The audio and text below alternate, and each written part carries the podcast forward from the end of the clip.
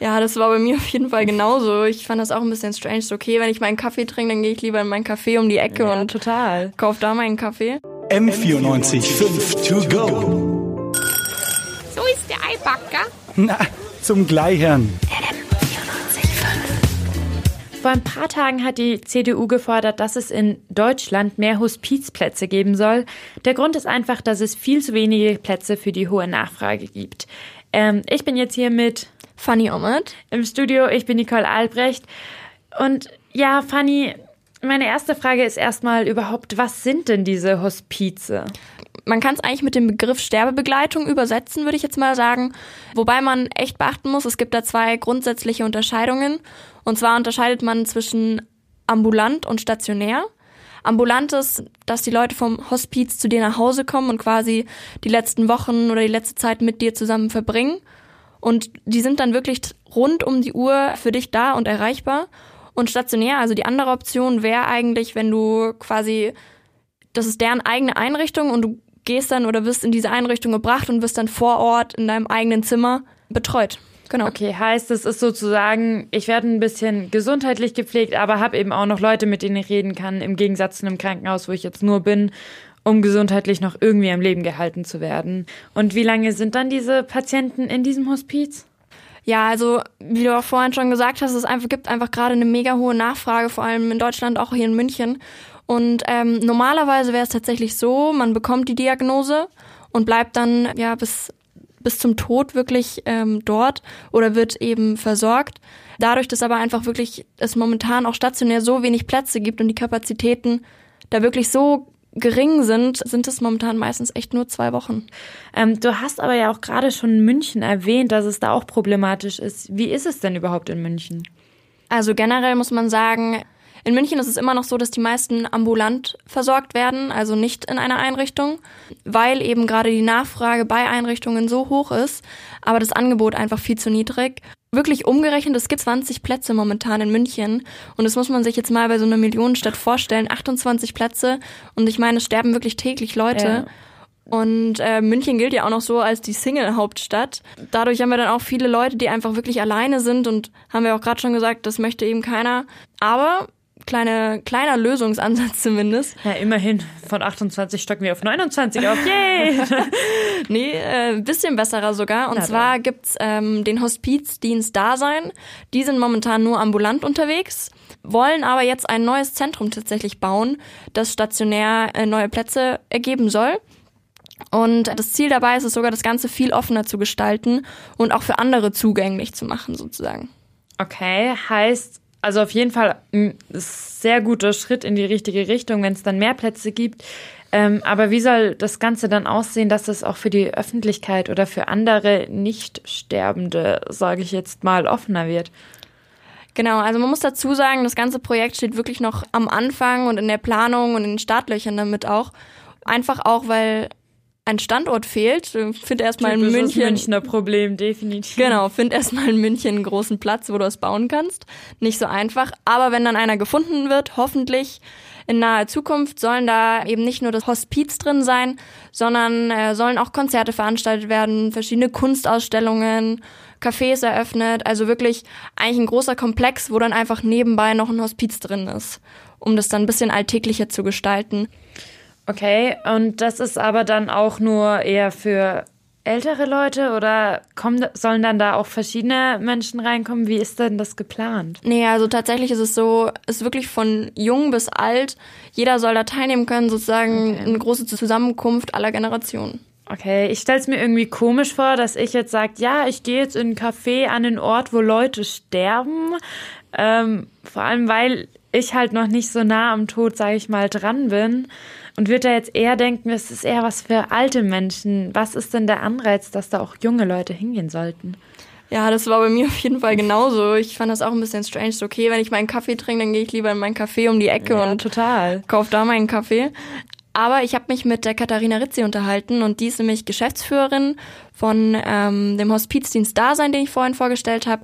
Und äh, die hat mich da ein bisschen aufgeklärt. Glücklicherweise ist es auch so, dass die meisten Menschen alt werden. Aber es sterben viele Menschen jung. Unser Leben ist viel, viel zerbrechlicher, als wir gemeinhin glauben. Und wenn sowas dann passiert, dann ist es ganz schlimm und wir sind in unserer Gesellschaft nicht darauf vorbereitet und haben nicht die nötigen Hilfen. Ja, genau. Bei mir war es nämlich genau so, dass ich mir einfach dachte, so, okay, Hospiz, Leute sterben, mega tragisches Thema, aber ich dachte immer so, ach, das sind ältere Leute, die halt dort sozusagen, ja, ja die letzten Tage verbringen, aber das ist, es gibt halt auch mehrere Extremfälle, wo du halt auch im jungen Alter dann doch mal im Hospiz bist. Wenn ich mir jetzt denke, hey, wenn da auch andere junge Leute sind, die eben einen krassen Schicksalsschlag eigentlich durch so eine Diagnose gekriegt haben und deren ganzes Leben zusammenbricht und ich möchte denen irgendwie helfen, kann ich mich ähm, irgendwie bei diesem Hospiz einbringen? Ja, also das geht wirklich auf jeden Fall. Und ich wollte eben auch wissen, was für Möglichkeiten es da einfach gibt und habe mich mit der Johanna Vogt unterhalten und die unterstützt ein Projekt jetzt nicht nur direkt hier in München, aber dieses Projekt ist einfach dafür da, dass Jugendliche eben direkt mit dem Hospizdienst in Kontakt gebracht werden und dass ähm, ja jeder halt auch einen Mehrwert davon hat. Gemeinschaft äh, ist vielleicht einfach ein Punkt, wo man sagen kann, äh, das ist was, was ich gerne hätte, was ich suche, den Austausch. Außerdem ähm, sich einfach mal von einer anderen Seite das Leben anzuschauen und wie viel Leben doch auch Sterben ist. Genau, außerdem ist es so, es ist jetzt nicht unbedingt so, dass du äh, da hingehen kannst und wirklich freiwillig helfen kannst. Klar, das wollen die Leute, aber wie du auch schon sagst, es ist halt wirklich ein schwieriges Thema und da kannst du nicht rangehen ohne irgendeine Vorerfahrung. Deswegen ist es auf jeden Fall wichtig, dass du vorher ein Seminar machst. Das geht auch meistens ein bisschen länger, aber die sind dann natürlich auch total verständnisvoll, wenn du mal nicht so viel Zeit hast und sind froh über jede Unterstützung im Endeffekt. Okay, und wenn man da jetzt hilft, wie ist denn das für die Sterbenden, wenn sie die Lebenden sozusagen direkt gegenüber haben, die irgendwie versuchen, den noch den letzten, die letzten Tage schöner zu gestalten? Ich dachte auch immer so, ja, möchten die quasi überhaupt, dass ich komme und die da ja. unterstütze? Ich meine, ich bin ja trotzdem eine fremde Person, aber auch da hat Frau Vogt einige Erfahrungen. Natürlich auch junge Menschen, die erkrankt sind, äh, freuen sich sehr darüber, dass äh, wenn jemand im gleichen Alter ist, weil der Austausch natürlich ganz anders ist und man ganz andere Themen besprechen kann mit jemandem, der im gleichen Alter ist. Sie hat auch nochmal zu mir persönlich gesagt, dass da wirklich ganz besondere Beziehungen teilweise entstehen können, auch wenn es wirklich Klar, es ist ein trauriger Grund, zusammen aufeinander zu treffen, aber es können wirklich auch so zwischen mehreren, also zwischen anderen Generationen so eine Oma-Opa-Enkel-Beziehung oder auch auf einer freundschaftlichen Ebene, so komisch das vielleicht auch klingen mag, aber man verbringt ja trotzdem viel Zeit miteinander ja. und unternimmt Sachen. Also ich meine, die Leute wollen natürlich auch in ihren letzten Tagen, Wochen noch was Cooles noch was erleben. Machen. Ja, voll. Also ich glaube, ich könnte es nicht, dass wenn ich weiß, diese Person wird bald sterben, und dann baut man doch irgendwie eine emotionale Bindung auf, auf. Ich weiß nicht, wie ich das mit meiner Psyche wirklich zusammenbringen könnte. Ähm, wie, wie macht man denn das? Oder wie wird das koordiniert, dass das eben nicht dann für die Leute, die helfen wollen, danach einfach nur traurig ist? Klar, also dazu vielleicht auch nochmal eben das Verweisen auf die Seminare, die ich vorhin angesprochen habe. Es ist wirklich mega wichtig, dass man vorher informiert wird, was kommt auf mich zu und was, was passiert da überhaupt, was genau ist das. Ja, da wird dann wahrscheinlich auch drüber geredet, hey, wie verarbeite ich das dann genau, im Nachhinein? voll. Und ähm, also bei mir, ich weiß auch nicht, ob das so wirklich mein, mein Fall, das klingt jetzt blöd, aber ich weiß nicht, ob ich das ehrlich gesagt könnte.